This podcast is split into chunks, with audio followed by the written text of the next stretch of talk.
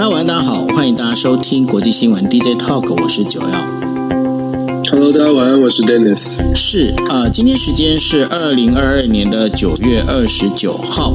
那今天在日本的话，最重要的一则新闻，当然今天就是呃，日本跟中国建交五十周年的这样的一个纪念哦。那但是呢，原本呢，在呃，应该是说。在去年的时候啊，日本他们本来呢是打算呢，打算就是说，呃，在这个日中建交的这个五十周年里面呢，当然希望能够把活动做得非常的风风风风轰轰烈烈，非常的就是大哦。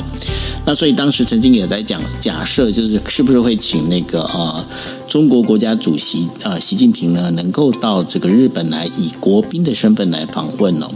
那当然，后来呢，就呃，整个我们在讲说，就是世事难料哦。那世事难料的一个情况之下呢，哦，就是包括了就呃，俄罗斯入侵乌克兰，那然后呢，再加上呢，就是那个呃，包括像安倍首安倍前首相的被暗杀，那然后后来的整个一个国际间的一个局势呢，这个对于就是。俄中联盟跟这个整个其他的，包括的就是美国跟西欧，还有呢啊，跟美国跟欧洲，现在不能讲西欧啊，因为其实有很多东欧的国家其实现在是加入了这个那那个 NATO 的一个阵营啊，美国跟欧洲，那然后还有日本呢，他们现在的等于说现在有那么那个壁垒分明的一个状况哦。那当然了，在这一个呃，就是呃。明天的话，其实还有一个在欧洲有个非常重要的一件事情，就是在乌克兰俄乌战争这当中啊，这个乌克兰呢，这个乌克兰东部跟呃南部加起来总共四个省份呢，大家知道之之前就被呃拿拿着枪哦被投票的这样的一个省份呢，那然后。普丁的决定签署哦，就是说啊，把这个乌东、乌南这个四省啊，那并入到俄罗斯的版图当中哦。那当然这件事情呢，当然在国际间引起了非常大的一个争议。那我们在上一次的那个呃国际新闻 DJ Talk 也跟大家聊到了，就是说呃这一次的这样的一个做法呢，其实在联合国安理会里面这个。就是说，这已经是掀起了这所谓的潘啊潘朵拉的盒子。为什么呢？掀开了潘朵拉的盒子，因为呢，这其实已经违反到联合国宪章第二条的整个一个规定。吼，好，那所以呢，呃，在这个整个日中，我们从日中讲到这个俄乌战争的这当中啊，就当然就讲了，就是说日本呢，他们啊，在这一次的这整个五十周年日中建啊建交五十周年的活动里面，其实是非常的。非常的淡，非常的淡，雨非常非常的淡。那好，待会在我们在五则新闻里面，我们会跟大家聊到。不过呢，在这个我们就是在聊这个日中的这个建交的细节当中啊，那当然我们先聊一下哦，就拜登总统哦，这个二十八号在白白宫发表演说的时候，突然摆摆出了一个不知是说，诶，他在找那个谁啊？找那个呃，就是。杰基，那杰基是谁呢？他是呃共和党的一个众议员哦，就是杰基沃沃罗夫斯基。那其实他在八月三号的时候，因为一场车祸而过世。但是呢，他在演讲的时候，忽然在。他忽然好像是忘记了这件事情一样哦，他一直想要找这个就是这个沃沃罗夫斯基的呃参呃众议员的这样的一个呃动作，也让媒体出现了非常多的预测，这个拜登总统啊是不是身体状况啊会有一些问题哈？那当然这当中这不仅仅是呃反对党共和党他会拿着这个问题来打，甚至连执政的民主党呢，他其实对这件事情呢其实也会非常的担心哦，因为毕竟。再过两年之后，二零二四年呢，就是下一届的美国总统大选了。那这件事情到底会怎么样，也非让人家非常紧张。那当然了，在美国国内哦，我们在讲到，就是美国国债市场的这个走势呢，是呃非常的不稳定哦。美国长期利率十二年半以来呢，首首次升到百分之四。那然后呢，就随后往下跌到二十八号的时候呢，跌破了百分之三点七哦。那这个英国央行呢，在临宣布就是临时购买这个英国债券来稳定市场的时候呢，这回购政府债券的这样的一个趋势哦，它也蔓延到了美国。那使得美国的利率有这个急剧变化，那也会造成整个货币紧缩，那这里当然会扰乱了这个美国经济还有金融市场的一整个因素哦。这也是我们在之前我们在这个星期的时候跟大家聊到有关英镑贬值这件事情哦，那真的是会造成了整个国际市场哦非常大的一个恐慌。那这样的一个做法呢，都包括美联储，美联储它现在在想说，那它更缩紧它的货币政策了。那缩缩紧的货币政策呢，当然也就会影响到整个政府债券哦。那所以接下来整个呃美国的股市跟美国的一个债券市场到底会怎么演变？而且毕竟牵一发动全身呢，不是只有英国会受影响，包括日本还有其他国家呢，一样的都会受到影响。那这样的一个做法里头啊，对于美国来说是不是非常危险？而且的接下来呢，在美国的经济里头会不会有更多的一些问题出现？大家可能请 Dennis 来跟大家来做分析哦。那另外的话，当然我们在呃国际新闻 DJ Talk 一直在跟大家讲哦，就是说当大家都没有关注北韩的时候，北韩一定会就是挥挥手说：“哎，选我，选我！”哈。那当然了，北韩在今天晚上又再次发射了两颗飞弹哦。那韩国参谋参谋长联席议会二十九号的时候宣布哦，就是北韩呢，当那个当天就是在今天晚上呢，在日本海又射了两枚就是飞弹，那就是北韩呢连续两天哦，连续两天发射飞弹。那另外的话，呃，日本的防卫大臣冰田呢，他也在防卫厅防卫省的时候对记者说。第一第一发呃第一呃次的这样发射的时候是在晚上日本时间八点四十七分的时候，然后第二发呃第二发的飞弹呢是在啊、呃、晚上的八点五十三分的时候，那他们的飞行高度呢都在五十公里，飞行距离是三百呃三百公里哦。那这推测的话，这个它整个降落下的一个地点呢、是在那个日本的这个经济专属海域 EEZ 之外。那当然呢，这对于 这对于这整个日本来说，日本也是提高了一个所有的警戒哦。那大家可以知道，就是说，呃，北韩呢这一次在二二十五号、二十八号、二十九号，总共三次呢发射了五次的这样的呃，就是等于说飞弹哦。那当然，这个当中的飞弹啊，这。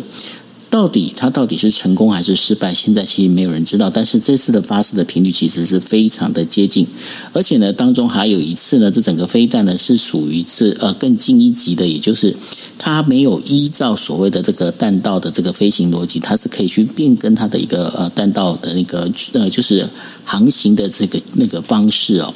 那所以这对日本人来说，是不是那个呃，他们就在判断是不是北韩的在这个飞弹的这个技术上面呢、洲际飞弹或者是我们在讲说。这个导弹的这个技术上面呢，是不是有更进一级哦？这也是被值得参考的。那当然呢，我们在提到了，就是说，在一九七二年的时候，那个日本跟中国在建立这个，我们在讲说他们的邦交正常化五十周年哦。那这一次的这个呃大呃，等于说在东京举办的这个庆祝会里头啊。几乎是由金团联主导。那当然在，呃日本首相官邸呢，他其实他有回应，就是说金团联其实是有啊，就是是有寄邀请函来，但是首相官邸最后的判断是，现在并不是一个庆祝日中关系友好的一个非常好的一个时机点。所以呢，呃，就是呃那个岸田文雄呢，他只是就是提出了一个贺电，好，那提出了贺电，然后把这个贺电呢在大会上呢就是公布朗读。那无同样的哈，这个习近平呢，他本身也是从北京发了贺电，然后呢，在这个活动上面呢，也是让啊、等于说让这个主办单位来这个朗读哦。那这也是造成一个非常有趣而且有点尴尬的一个现象。什么样的现象呢？在日中这个建交五十周年，这个其实算是一个大日子哦。但是两国的领袖呢都没有出席在大会上头。那当然，来往的那个宾客呢，当然是以经济啊、等于说是啊经济为主的经经团联办的嘛哈。以经济为主的这样的一个啊、呃，就是来宾来的相对的是多哈。那当然在访问里头的话，这些来宾当然他们自己也的想法呢，也认为就是说。中国的这个呃，中国的这个等于说经济市场呢是不能被忽视哦，不能被忽略哦，所以他们也希望说日中是不是能够尽快的恢复到就是过去的这样的不要紧不要是那么紧张的一个关系，但是能不紧张吗？好，那大家如果记得。在那个呃，就是大连那边的话，之前曾经出现小京都哦，小京都这样的一个做法，但是呢，引起了那个中国网民的十分的不满，说为什么会在大连，会在东北这个地方，曾经被日本皇军蹂躏过的一个地方呢？你为什么可以去做这个哦？就是这样的把这个日本的文化整个直呃放在这上头？但是当中呢，有一家拉面店还蛮有意思的，那个拉面店老板叫松井。那松井呢？松井老板他自己在那边开拉面店，他他开的是味增拉面，然后呢，他就把那个拉面店名字取名叫松井拉面。可是呢，后来那个呃，就是就是这个我们在讲的，就是这个管理单位说不行不行，你这叫松井拉面哦，这个松井一看就知道日本人的，这不行。你们知道他后来改成什么名字吗？他后来改的名字叫做味增拉面哦。那也就是说，把味增拉面这个拉面的口味，把它当成店的招牌哦。那这也是在日中关系之下呢，其实一个日本的企业啊，中小企业他们想要求生存的另外一种方式哈。那我们再把镜头呢，就拉到了这个中东地区哦。那在中东地区呢，就是呃，直接向这个伊朗最高领导人汇报的，就是只属于这个伊伊朗最高最伊朗总统的这样的一个伊朗革命卫队呢，在二十八号的时候啊，在伊拉克北部。对库德呃库德族自治区的这一些反伊朗的武装的这个分子呢，据点呢发射了导弹还有无人机的攻击啊。那根据路透社的一个报道呢，大概至少有九个人丧生，三十二个人啊，三个人三十二个人受伤哦，而且这个死死亡的人数可能还会再向上增加。那这当中的话，其实这个整个冲突最主要原因呢，是在呃，就是之前我们曾经讲过，就是有一个库德族的妇女呢，就是因为她的那个呃。戴那个头巾啊，啊，被警察去取缔了，然后后来呢，在伊朗各，然后后来就死亡了。那这是二十二岁的一位妇女。那这在伊朗呢，引起了各地爆发了很多的抗议行动哦。那这抗议行动的结果呢，这个现在的目前的状况呢，其实是越演越烈。那越演越烈的一个状况之下呢，现在甚至连革命卫队哦，他都开始在对伊拉克北部的库德族自治区呢，开始进行了这所谓的攻击哦。那这会不会是又是另外世界的另外一个非常重要的一个火药库，一个引爆点呢？其实这也是值得我们观察的。那最后的话，跟大家来聊到的就是说，美国佛罗里达州呢，呃，就是呃，美国东部啊，在二十八号下午的三点的时候啊，这个会有一个飓风叫做伊恩，那然后呢，它会登陆的就是佛罗里达州的南部哦。那现在的话，据说已经造成了两百万次的一个停电。那美国的媒体报道呢，这是有史以来袭击美国大陆的第五。第五强的一个飓风哦，那呼吁大家能够谨慎行事。那大家也可以发现一件事情哦，虽然说在今年的话，到目前为止，台湾并没有遇到很大的台风的直接就是登陆哦，但是大家可以发现，就是现在因为地球暖化的关系，不管是台风也好，或者是整个气候的一个变迁也好，都变得非常的不寻常、不正常哦。那在这整个状况之下的话，呃，在尤其是我们在讲说天灾跟人祸，现在呃人祸本身其实已经就是在四处蔓延，像刚刚在讲的，不管说是伊朗、伊拉克、库德族，或者是俄罗斯，然后乌克兰，那再加上包括地震、台风、飓风哦，那大大家也都在就是会在评估，就是说二零二三年的景气哦，应该看起来哦不会好到哪里去。OK，好，那这就是为今天为大家带来的五则新闻。不知道 Dennis，你在这五则新闻里面，你有哪些东西你想要做？有哪些新闻你想要做比较深度的一些回应跟报这这分析吗？这些新闻，我们即将即将进入到 weekend 了。我每我到每个礼拜四都会上课，我星期四早上上课，星期四的课我都会特别的轻松，因为觉得过了星期四这个礼拜就差不多结束了。虽然很忙，但心情也是比较轻松一点，所以我就先从比较轻松的。呃，比较比较可可，我不知道大家会不会觉得可爱，但是拜登总统最近蛮可爱。他其实不只是找你的可爱，你的可爱都不是一件好事哎。可爱就代表我们没没有办法用和常理来解释。我觉得我形容可爱。你你下回再叫我们制作人可爱的话，我大概就知道你的意思了。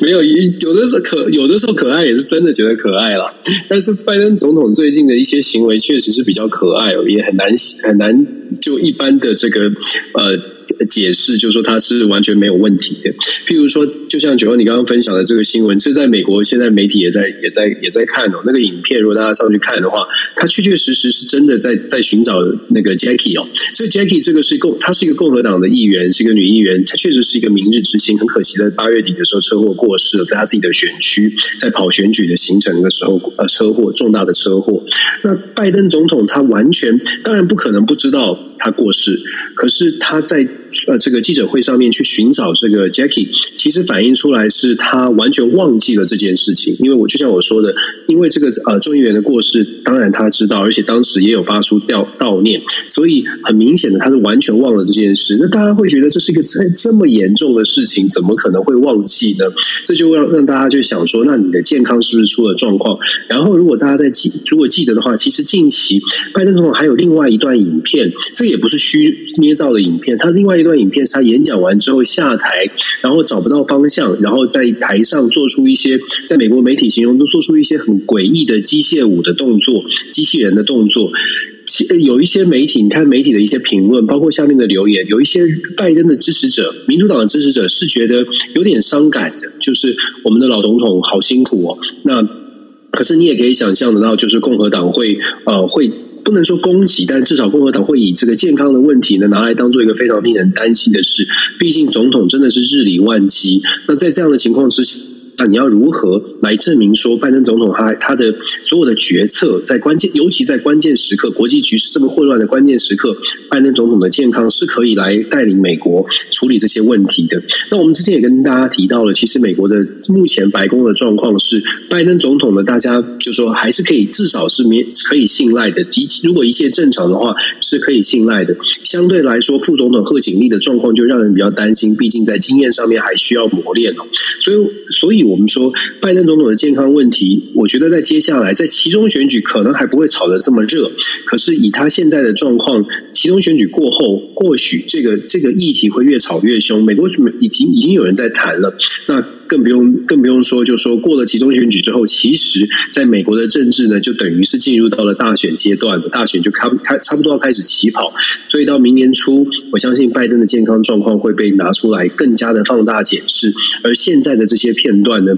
都会成为共和党啊、呃、非常强的这个论述的重点哦，所以我们说开始就先用这个比较可爱，也相对来说可能比较无奈的新闻开场吧。在这种国际的局势，不过在你的开场的时候，我可以跟大家补充一下，这是我自己的实际的呃经验哦，因为我在日本啊、呃，我在日本哦、呃，就是。特派的时候呢，刚好经历过有一任的首相叫做小渊惠三。那小渊惠三呢，他其实在呃，因为他后来他是呃，就是因为生病过世哈。那然后呢，他的整个过世这个整个一个状况里头啊，其实他在后段的时候啊，其实也出现很类似的状况是怎么样？他在被接受嗯，在接受电视台访问的时候啊，在电在镜头前面。他的讲话讲到一半，他会自动停了至少两到三分钟。那过去我们在讲说，有很多人在演讲的时候，他很会利用这个所谓的空白时间。那后来呢，就是有很多的媒体就发现一件事情，就是说他不是利用空白时间，而是他真的忘词。那后来确定就是说，这跟他的身体状况其实有关系。其实这个东西，我觉得都是警讯啦，所以大家也要稍微留意一下，就是嗯。对，我们就说在现在的这个国际的局势，我们在一直在谈国际政治，国际的政局看起来是比较混乱的。那现在呃。拜登总统的健康就出现了一些亮出一些红灯，其实大家会担心，那这个是不是有一些呃这些呃失智的这个征兆哦？我觉得可以慢慢的观察，但是确实在政治上面应该会在，尤其在选战接近的时候，大选接近的时候，一定会变成一个很重要的话题。而且老实说，对他对拜登本人来说，毕竟他年纪蛮大的，他的挑战真的会蛮多。如果他真的有健健康的状况，接下来我们在可能呃下一波，如果他又要再选的话。总统辩论啦，整个过程一定会看出一些状况，因为那真的是非常劳累的行程哦。我相信，不管在美国，在世界各地选举都不是轻松的。八十几岁的老人家确实是比较辛苦。我们谈到，就说整个世界很很很危机四伏，感觉起来很紧绷，好像这个表面张力的水在杯子上面崩崩在这里。北韩现在又让大家觉得，哎，朝鲜半岛是不是又怎么了？是不是真的要要要这个兵凶战危了？可是我还我的观我的观察还是一样，跟大家分。分享还是我还是认为说，北韩就是在处于一个选我选我的一个阶段，就是北韩它是不能够不被大家重视的，所以我们之前才会大胆的预测说，联合国拜登讲完话没有提没有提北韩，北韩一定会想要站上舞台被大家看见了。其实北韩有一个强烈的就是被被需求被被看见的这个需求，他的被看见的需求其呃。至少到目前一路走来，他并不是真的想要开启另外一波的韩战，而是希望大家重视他。可是过去呢，大家在看说北韩要被重视，好像都会觉得说。北韩要被注意，是因为北韩想要让大家重新回到谈判桌，跟他谈所谓的经济的经济的解封哦等等。大家会认为，至少很多人会评估说，北韩的目的，第一目的，第一优先是希望美国赶快去正视北韩，然后我们来谈经呃经济这个制裁的解禁。但是，我觉得现在对金正恩来说，或许这只这不是第一优先，就是在他这个做出这些军事的动作，要大家注意他的这个。关键的原因哦，可能不是说让大家赶快去谈判，因为他其实知道现在的谈判呢，美国、韩国所有的国家都要他放弃核武，所以对于金正恩而言而言，我个人会觉得说，他现在做的这些武呃秀肌肉的动作，其实是想要告诉大家说，你 leave me alone，你不要管我，我自己过得很好。你经济制裁要不要解封？要要谈判可以，但你不要先设先预设条件，说要谈判就只能去就只能是北韩的去核化，所以我。觉得金正恩现在越来呃，金正恩的动作感觉比较像是我告诉你，我的立场是这样。你如果预设条件，那我不要，我不谈也没关系。但是你不要惹我，你不要理我，你让我在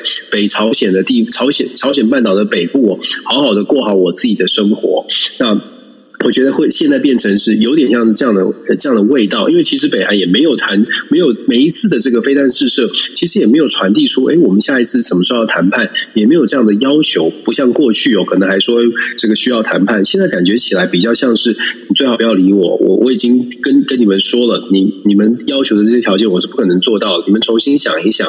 呃，想好的条件之后，我们再来我们再来考虑到要不要坐上谈判桌的问题。短期内呢，北韩发射飞弹。其实是想要都是在回应，可能来自于美国、韩国的一些政治上面的动作比较多，而不是真的想要去谈判哦。那我们谈到说伊朗发动攻击这个部分呢，也很值得关注。为什么？因为我们之前也跟大家说了，伊朗的和美国跟伊朗之间有伊朗的核协议，那么这个伊朗核协议现在也陷入了僵局。主要的原因是因为其实双方大家都很忙啊。伊朗很忙，美国也很忙，所以拜登在联合国也没有特别去提伊朗。为什么说很忙呢？美国忙什么？美国有美中问题，美中有美国有俄罗斯跟乌克兰的这这些纷争都还没有办法处理掉，所以要来谈伊朗的问题呢？美国觉得，因为伊朗没有立即的危险，就像朝鲜半岛一样，从美方的态度来说，因为伊朗没有立即的危险，还可以等一下，而且呢，也美国也还可以承担，就是伊朗如果真的出现比较大的这个反弹的时候。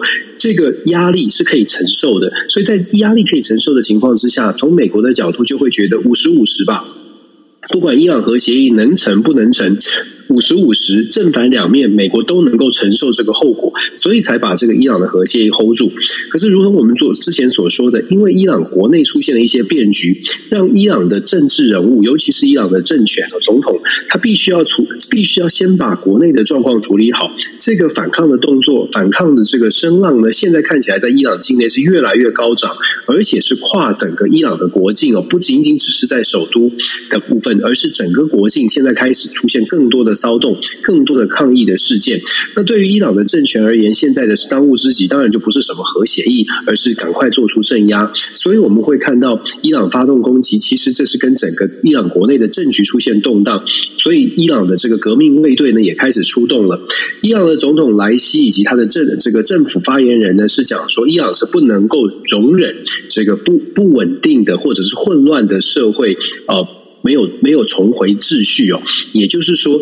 目前至少在目前短期之内，我们会看到伊朗政府会采取更强硬的行动来制呃来制约所谓的这个抗争抗争的群众。那当然，抗争群众啊，现在大家在抗争的是宗教警察打死了这个这个无辜的女性，只不过因为这个头巾的问题，抗争是这样起开始的。可是你很难去很难保证说伊朗不会，伊朗的政府不会利用这个理由大规模的去做一个政治上面的清扫，所以。短期之内，我会觉得伊朗现在国内的状况会相当相对来说会相当的不稳定。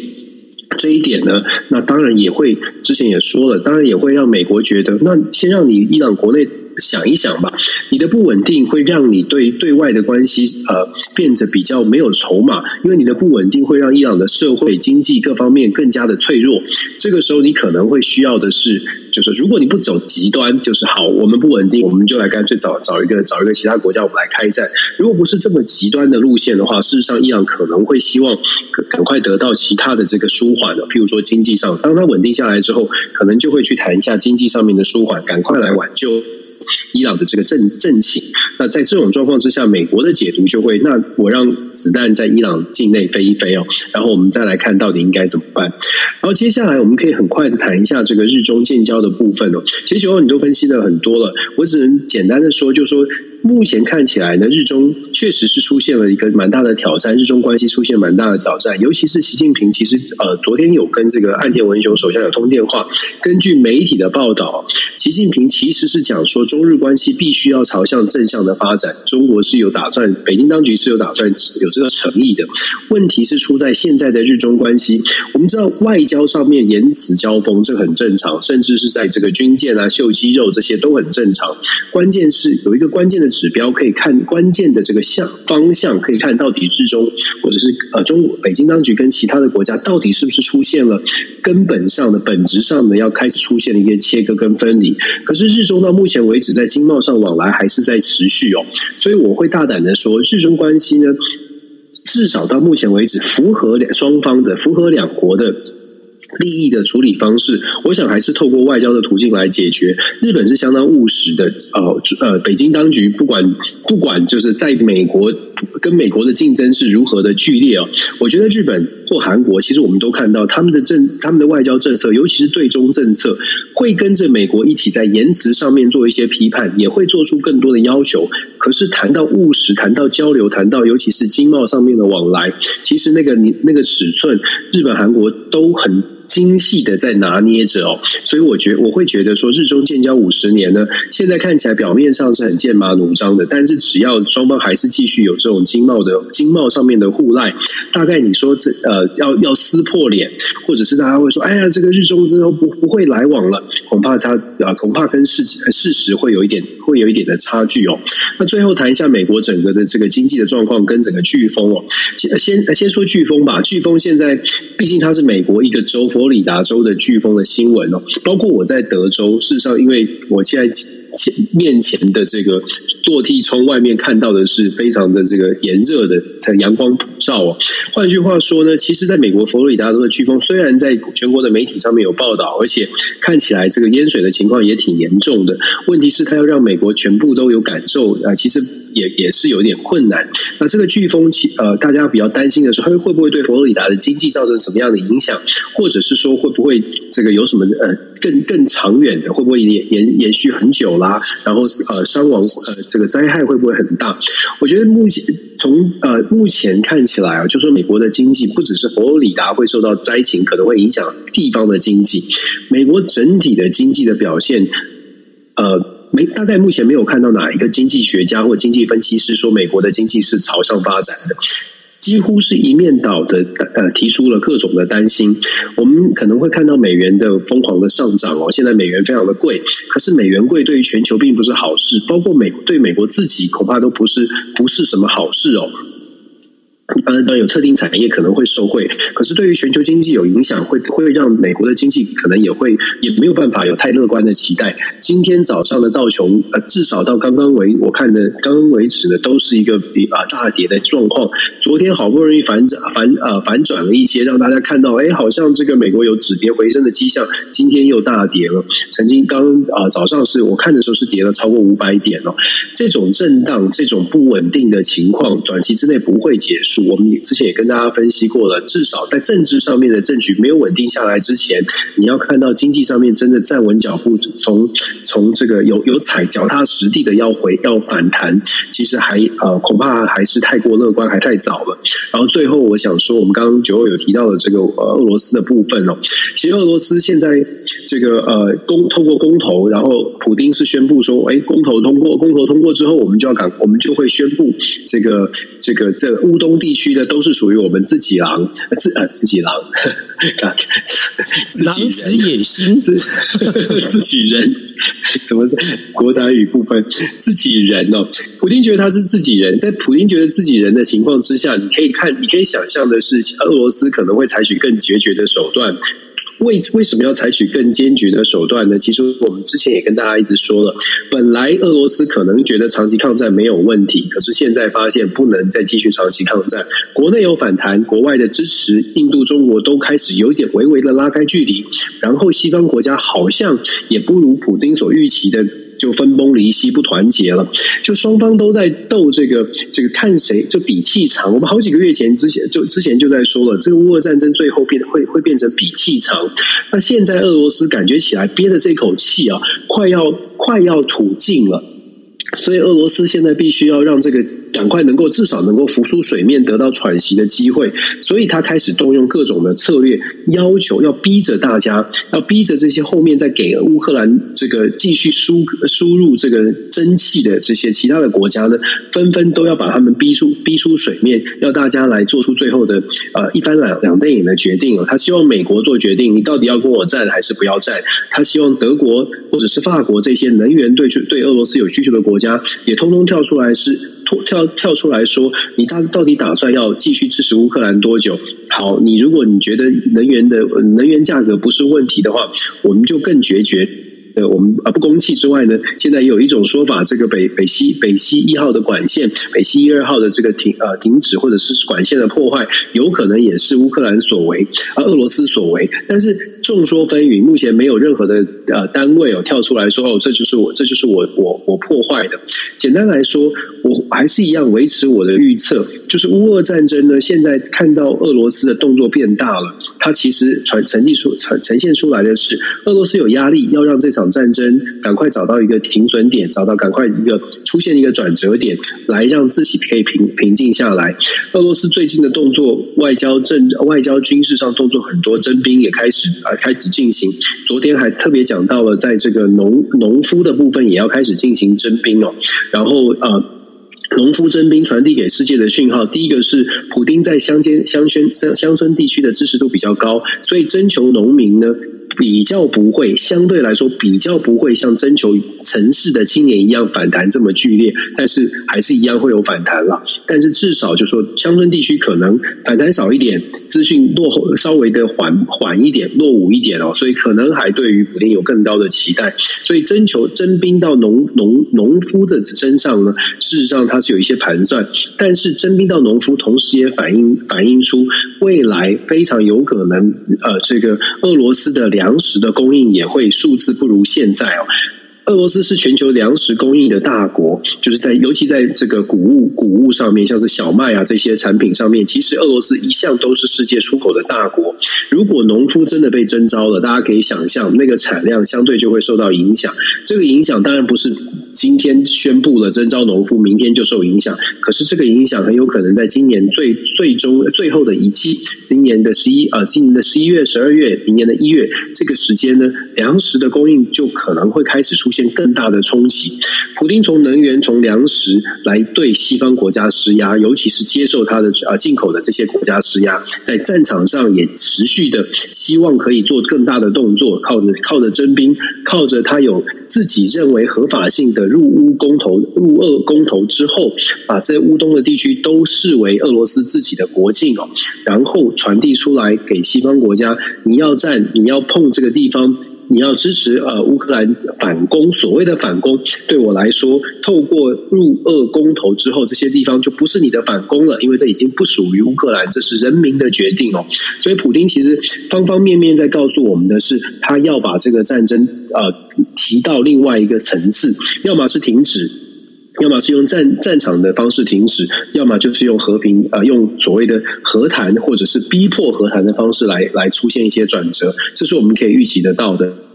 当这个战争出现呃曙光，不论是用什么方式出现，可能会停火的曙光。我觉得那才会是全球经济可能真的踩到底，要开始往回弹的时间哦。在那个之前，在国际政治如此混乱之前，我觉得要看到经济，大家要对经济有有有乐观的想想象。我觉得稍微都要谨慎一些，因为目前国际的局势如此混乱，投资会保守，然后这个呃企业的商商业的往来也会相对保守，所以。我说我们说政治经济你很难分很难完全脱钩来处理。现在的这个世界世界的局势，恰恰就告诉我们，真的要把政治经济还有全全面的这种各方各各种的不同的安全的这个呃想法跟看法呢，都要合并来合并来做考量。这也是为什么 DJ Talk 一直在跟大家说，我们广泛的涉猎，广泛的看各各种不同的面向，希望跟大家一起来学习，我们可以从中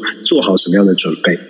不过，那个呃，普丁做这一招，就是把这个乌东呃乌东四省啊，把它整个就是用呃先让他们做公投，然后呃俄罗斯承认的这样的一个做法哈。他其实他在过去已经用了很多次哦，不管是在那个克里米亚，或者是在那个乔治亚哦，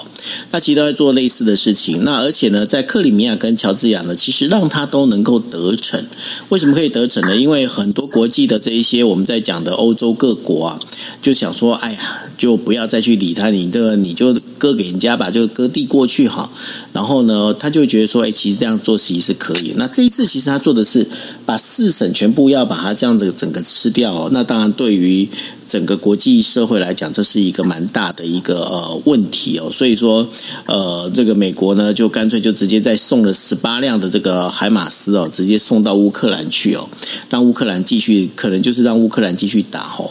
那这另外的话，还有一点，其实也是呃蛮蛮值得关注的哈。就是呢，日本防卫省呢，在二十九号的时候，他也公布了，就是说中国海军和俄罗斯的海军的舰艇总共有七艘，在二十八号到二十九号之间呢，他们这个就是排成就是列队哦，就是通过了鹿儿岛的这个大隅海峡共同航行。那当然，它这两两边队的这样的一个做法在，在呃经过，这已经是从二零二一年的十月以来的第二次哦。那第二次这样一个状况的话，当然就是这也代表的就是呃，这当中。七这个七艘里面有六艘啊，在呃，就是这个九月三号的时候啊，还在那个俄罗斯的那个东方二零二二的这样的一个演习当中啊，还在北海道的外海哦进行就是机枪的直接射击哦。那所以这对日本来说，其实这是一个非常大的一个呃，应该是说一个隐忧哦。那当然，同时呢，美国这边也发现了，这一样是 Crowbar 这这提供的一个消息哦，就是说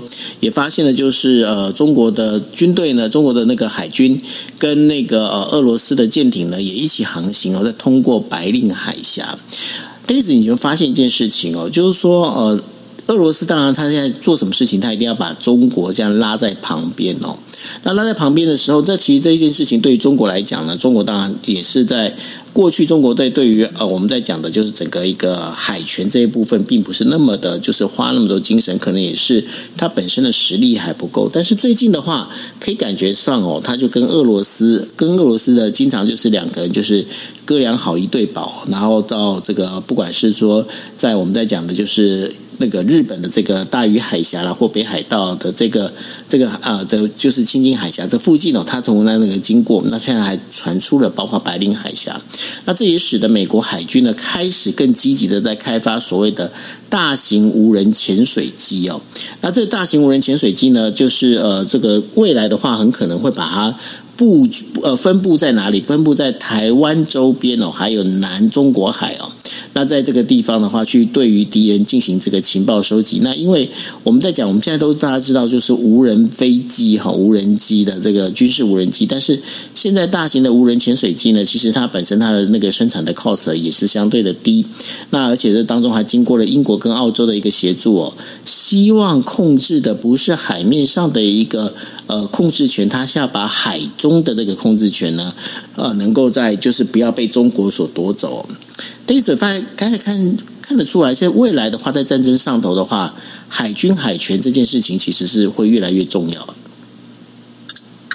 海军对啊，是啊，海军一直都是蛮重要的。那确实就像你说的，解放军的海军过去它是发展比较慢，但是它不是不觉，它不并不是觉得说海军不重要，而是真的是发展比较慢。这跟这跟中国在整个经济发展上有口袋有资源，其实才能发展哦，所以还是有一点差距。那中国当然现在，尤其在解放军的海军的部分，它的发展速度真的是蛮惊人的。而且我们要知道的是，呃，其实最这两天也有一个新闻了，当然相对比较小，比较少人去观察，因为这两天一个新闻是。关于解放军在在这个呃两栖登陆的这个作战的演习呢，事实上被美国的卫星拍到了。解放军现在在跟所谓的民用的商船、民用的船只做一些演练，演练什么呢？演练是美国这个解放军的这种两栖作战的车辆啊，可以透过民用的商船来进行搭载。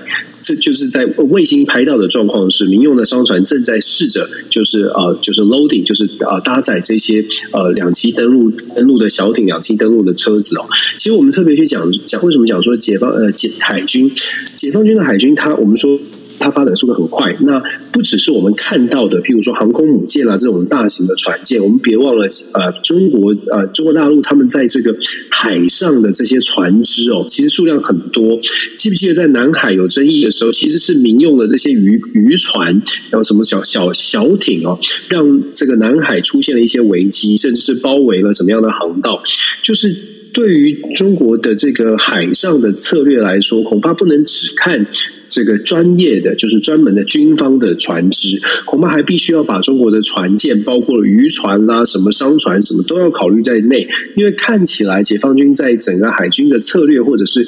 如果说要进行攻势的话，好像是全部军民合一的在做一些演练哦。那如果说军民合一的话，你想想看，那个船只的数量，就是海快艇、小艇、渔船等等，你把这些数量加起来，那会是非常惊人的、惊惊人的数量。尤其是我们刚刚说的这个最新的这个新闻，是卫卫星去拍到民用的船只正在试图搭载啊解放军的这个两栖登陆的这些船啊，这登陆的车辆哦，其实会让人家担心，就是。说现在到他们到底在操作的，是不是真的在以这个所谓登陆作为一个演练？当然了，一直以来都有了，只是现在开呃，现在是越来越多被拍到的证据，被美国的卫星拍到的证据，呃。显示他们有更多的、更多的准备，然后回到我们说，解放军的实力、海军的实力在扩张。可是我要强调的是，海军不只是我们看到的穿着军服在坐着军舰的那个叫海军，可恐怕对于解放军来说，对中国来说。还有很多可征召的，就是马上可以转换成为军事力量的这种船舰哦，可能也是不得不防。这呃，再再再次的强调，我觉得台湾真的是需要好好的去思考。我们面对现实，不是说看到这些消息就觉得危言耸听很可怕。看到这些消息，其实要思考的是，那如果这些状况把它想到最糟，把它想到最强大的这种这种准备，我们自己也如何能够生出我们最强大的防卫？的这个盾盾牌一样的防卫的防卫的这个攻势，我们说要逐防御攻势哦。我们自己真的是想一想，怎么样可以建筑我们自己的这个真的可以保护台湾的方法？我想这是为什么我们要去看看这个事实，而不是只说好话。最主要的原因就在这里。其实呢，呼应一下刚刚 Dennis 所说的，在日本的话，最呃最近一次的这个兵棋推演里头啊。这个民兵啊，也就是民用的啊民民用渔船呐、啊，那然后呢，这个整个他们有做这样的一个等于说算是一个呃，就是假想推演哦，就是民用渔船呢，他就假装他搁浅，搁浅到了就是呃日本的呃这个冲绳附近的这个小岛上头啊，那其实他所做事情呢，其实就是把这些相关的，不管说呃这个作战队伍啊，或者是呃。